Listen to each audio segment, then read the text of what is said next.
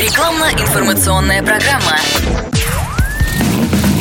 Под капотом. Лайфхаки от компании «Супротек». С вами Кирилл Манжула. Здравия желаю. Лобовое стекло – весьма вредная особа, которой нужен и уход, и должное обращение. Оно пачкается, страдает от камней и дорожного мусора, затирается и запотевает. Более того, периодически покрывается весьма странным маслянистым налетом, который можно было бы понять и простить, если бы не одно «но». Налет образуется внутри, с салонной стороны.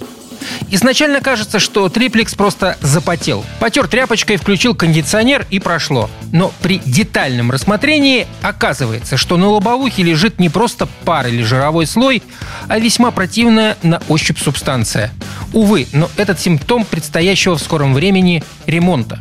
Дело в том, что такой налет образуется, когда начинает течь салонный радиатор печки, а налет – не что иное, как испаряющийся антифриз.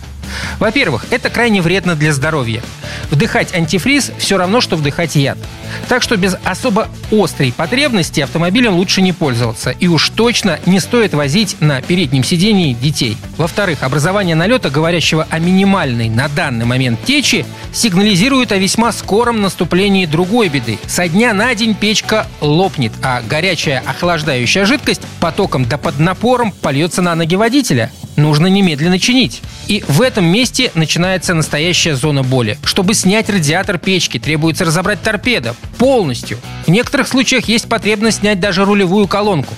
Это очень сложно и от того дорогой ремонт, без которого, к величайшему сожалению, никак не обойтись. Подлезть к прохудившемуся кульку можно только так. Так что запасаемся терпением и запчастями. Помимо самого радиатора, потребуется еще целый воз мелочей, вроде кучи пистонов. Предстоит большая работа. Подержанный автомобиль Особенно, когда пробег перевалил за вторую сотню, а предыдущие владельцы не были слишком разборчивы к расходным материалам, то еще испытание на стойкость. Но руки опускать не стоит. В нашей стране всегда хватало талантливых мастеров.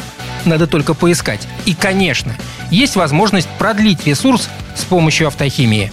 Например, обработать все узлы и агрегаты с трущимися парами по технологии компании «Супротек». На этом пока все. С вами был Кирилл Манжула.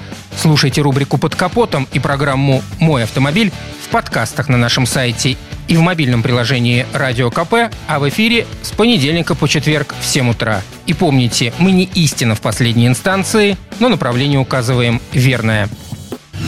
Спонсор программы ООО «НПТК Супротек». Под капотом. Лайфхаки от компании «Супротек».